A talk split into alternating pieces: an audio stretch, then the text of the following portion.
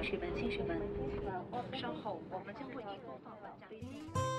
普及航空知识，讲述航空故事，畅游航空历史，吐槽航空趣闻。哎，我这句怎么不押韵欢迎？收听东半球最专业的航空科普网络电台航空大话，航空大话《航，空大话航》。空大话。夜空中最亮的星，能否听清？聊航空说大话，欢迎收听东半球最专业的航空科普网络电台《航空大话》，我是黑人。我是石头。在刚刚闭幕不久的珠海航展上，来自多个国家，包括我们中国的飞行表演大队，在空中为我们带来了美轮美奂的飞行表演。在我们还在回味那无与伦比的空中造型，为那些飞行员津津乐道的时候，我们却听到了一个噩耗。十一月十二日上午，一架八一飞行表演队的飞机因事故坠落在河北省玉田县，中国首位歼十女飞行员于旭壮烈牺牲。还记得在珠海航展上，于旭还来过我们中航工业的展厅，对，我们还有领导跟他一起合影啊。嗯，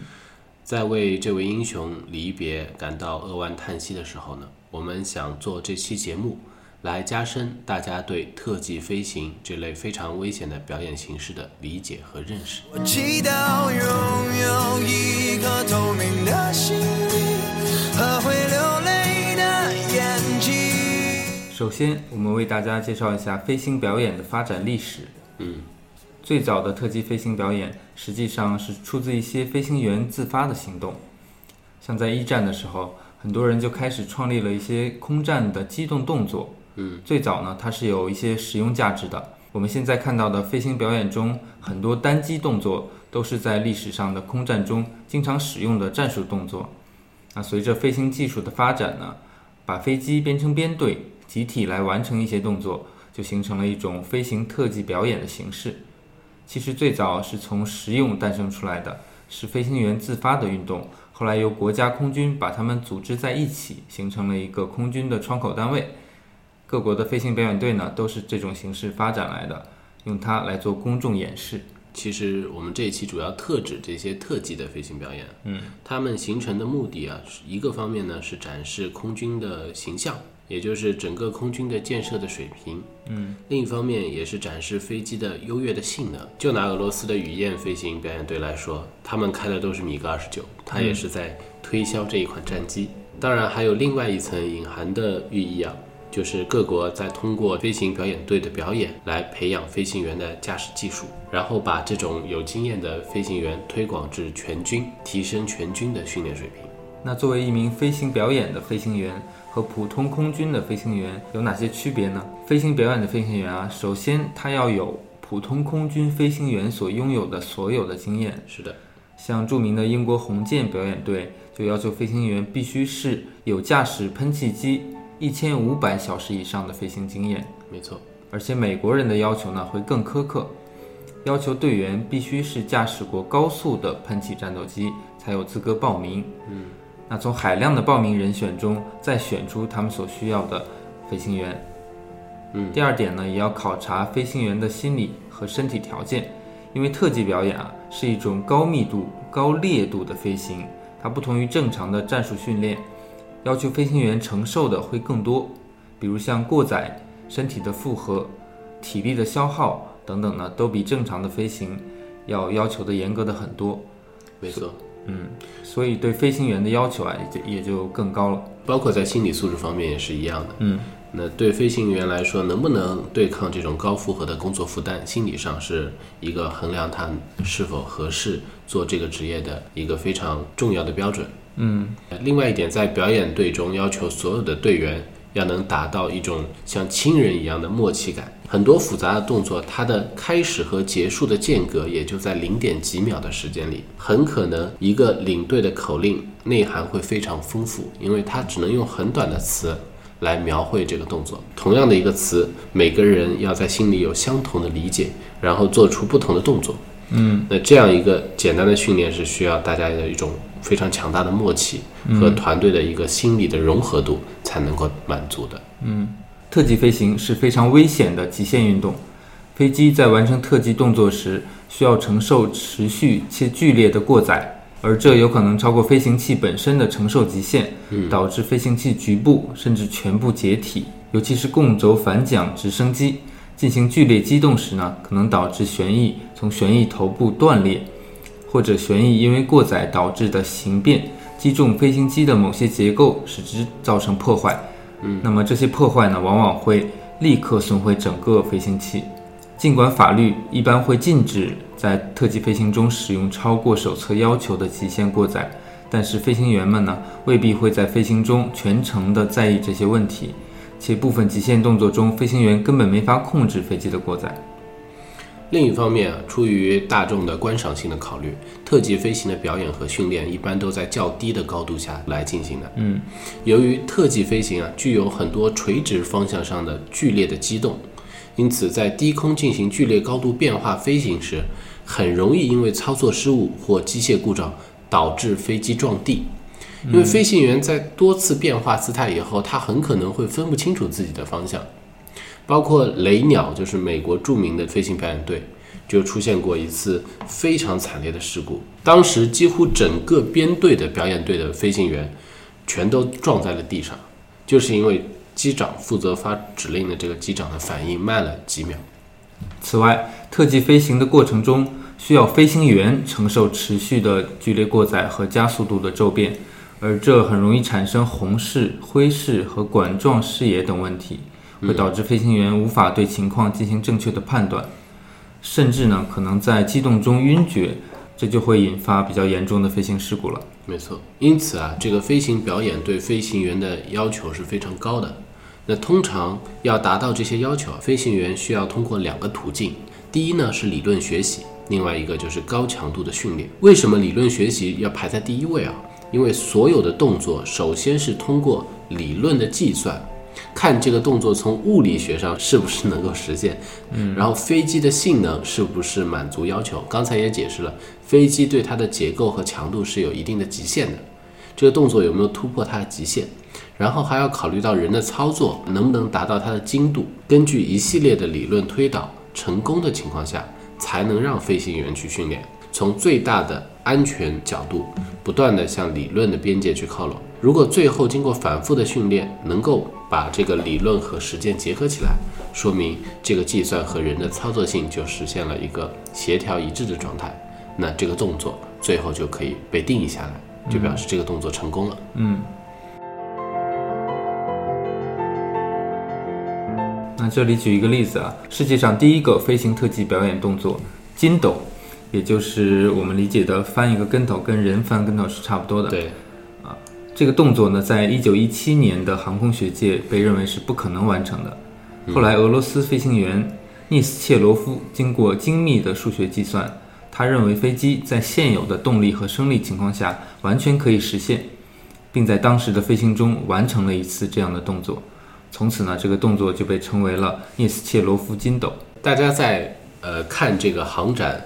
拍的那些绚丽的照片的时候啊，一定会留下一个呃景象。这个景象就是整齐划一的编队飞机后面拉出几条长长的彩带。哎，那这个彩色的拉烟是怎么形成的呢？有很多人好奇，包括它会不会污染环境，有没有毒害，提了很多的问题。那针对这个呢，我们就给予一个解释。呃，其实啊，各国的彩烟的配方都是一个秘密，没有谁会公布出来。十多年以前，也就是零四年十月，法国非常著名的那支表演队叫做法兰西巡逻兵，也是他最招牌的表演队，在我国北京进行飞行表演。然后我们的专家通过空军有关部门试探性的就问他们要了一点采烟的样本。嗯，当时法国人非常痛快，马上就从飞机的吊舱取出一块，交给了我们。等我们很高兴地拿回来让专家做检测的时候，发现这只不过是一桶柴油类的白色烟剂，也就是也就是白色的烟剂，也就是大家看到最多的那种烟剂，并没有给我们真正彩色的烟剂。所以说他们很狡猾，我们也能够看出来，这个配方其实是各国之间的一个秘密。嗯，我国之前虽然也有彩色烟剂，视觉效果也不错，但是它不环保，有毒。采用二甲苯和四氯化钛等剧毒物质作为燃料溶剂，这些物质啊喷洒在空中，非常的不环保，当时的地勤人员加注采烟时呢，还得佩戴特制的防毒面具。另外，有毒的烟剂会让我国的飞行表演队难以走出国门，因为你有毒啊，所以很多老外就会比较排斥这些东西。没错，那我们自行研制一种非常环保、颜色又艳丽的采烟剂呢，就成为一个非常迫切的一个任务。是的，为此呢，我国的北空装备部成立了课题组，专门进行了研究，最终呢，也是成功研制出了一种环保无毒的采烟剂。没错。其实研究的过程也是一个追求极致环保的非常艰难的过程。嗯，我们之前采用这个食用的豆油，再加上各种燃料进行制作一些采烟剂啊，因为相对来说就环保一点嘛。嗯，但后来发现存在一个问题，就是豆油在高温下会发生碳化，然后会堵塞那个喷嘴。嗯，然后后来呢，我们又采用了一些环保无毒的材料来替代豆油。嗯，这种配方是什么呢？因为其他国家都没有公布，所以我们也没有办法公布出来。那这个彩烟是怎么喷出来的呢？不同的飞机啊也有不同的方式，因为飞机不同，采用的发动机也不同。有早年使用的涡喷的发动机，还有现在的涡扇发动机，但其基本原理都是一样的，就是利用发动机喷出的热气，加热高沸点的溶剂，使其升华，生成大量的烟。溶剂中的燃料不一样，就喷出了颜色不一样的烟。说出来似乎很简单，但其实也没那么简单。我国的科研人员呢，也是花费了很多的精力和时间，才攻破了这个技术难关。没错。那么接下来我们就给大家介绍一下各国最出名的飞行表演队。那如果我们到外面去找的话，包括这次看一些航展，基本上比较精彩的表演都是由这些表演队来完成的。首先就是我们中国的八一飞行表演队，是中国人民解放军空军的一个代表性的表演队。它最早的成立是由于在一九六一年印尼总统苏加诺访华的时候，他坚持要按照国际的惯例，让他的专机进入中国领空以后啊，要有八架战机护送。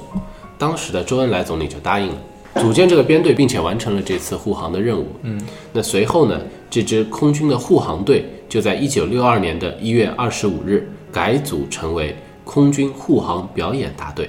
又在一九八七年改名为了大家所熟悉的八一飞行表演队，一直用到现在。由于这支队伍从成立开始就是为了迎接外宾，或者是在最重要的庆典上进行飞行表演的。所以呢，能加入这支队伍的都是空军的顶尖飞行员，平均飞行时间都要达到一千个小时或者更高。嗯说完我国呢，再说一下我们的邻居俄罗斯。俄罗斯空军的雨燕飞行表演队成立于1991年，其前身为莫斯科郊区的某个空军中队。雨燕飞行表演队多年来除了作为俄罗斯迎接外宾和重要庆典上面进行表演呢，你比如说他们的卫国战争六十周年的庆典哎，对就用了这支队伍。同时他也承担了向外国买家推销俄罗斯战机的这么一个重任，因此他们驾驶的是米格二九的战斗机。没错，包括在航展上，我们也看到了雨燕飞行表演队的身姿。嗯，嗯，接下来也是出现在我们这次航展上的，就是红箭飞行表演队，正式名称啊是英国皇家空军特技飞行队。这支队伍呢是在一九六四年底的时候，他们取代了原先由皇家空军资助的一些非正式的团队，然后筹备出的一支正式的队伍。红箭表演队是一支非常出名的飞行表演队，在成立以来呢，他们累计在全球五十三个国家进行过表演，他表演的场次超过了四千场。嗯美国空军雷鸟飞行表演队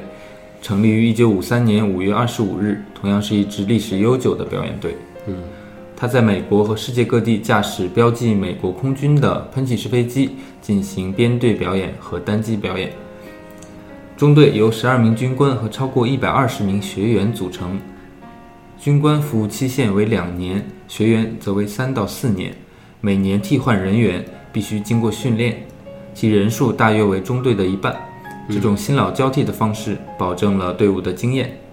外国人还是很重视经验的传承。嗯，除了其空中表演的责任，雷鸟是美国空军作战部队的一部分。如果需要，可以快速集成到一个战斗部队。意大利的三色箭飞行表演队也是一支很优秀的表演队。那它的前身呢是二战前意大利空军各自的飞行表演队，因为二战而停演了，所以二战后呢就开始啊集结在一起参加表演。一九六一年，意大利空军把他们合组成三幺三飞行表演队，使用美制的 F 八六军刀战斗机，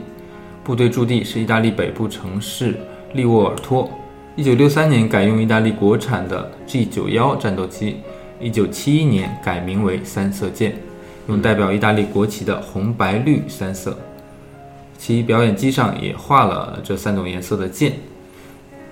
一九八二年改用国产的 MB 三三九教练机，一直到今天。说到这个三色舰的表演队，就要提到他们在有一次航展中啊，造成了一次事故，然后这次事故几乎是这个航展表演史上最大的事故，有三架战机在空中相撞，关键是有一架着火的战机还撞向了当时看航展的人群。这就造成了近七十几人的死亡和上百人的受伤。这一次事故也为后人留下了很多血的教训吧。嗯，为了这期节目，我们也收集了大量的素材啊。嗯，主要是想告诉大家，这种特技飞行啊，对人操纵的精度、空间的感知和时机的把握都是有非常高的要求，而所有的飞行员的工作负担也是非常大的。我们可能看到的是二十几分钟的飞行表演，嗯，但实际上所有的飞行员都是高度紧张、高度集中，而且伴随着高度风险的，嗯。那飞行表演队的意义啊，不仅在于给观看表演的观众们以视听上的震撼和享受，更是和平时期向普通老百姓展示空军形象、传播航空文化、树立国防观念的一个重要的载体和窗口。节目的最后呢，送给大家一首《天空中最亮的星》。嗯，那本期节目就到这了，我们下期再见。再见。夜空中最亮的星，能否听清那仰望的人心底的孤独和叹息？哦，夜空中最亮的星，能否记起曾与我同行？消失在风里的身影。我祈祷拥有一颗透明的心灵和会流泪的眼睛，给我再去相信的勇气。哦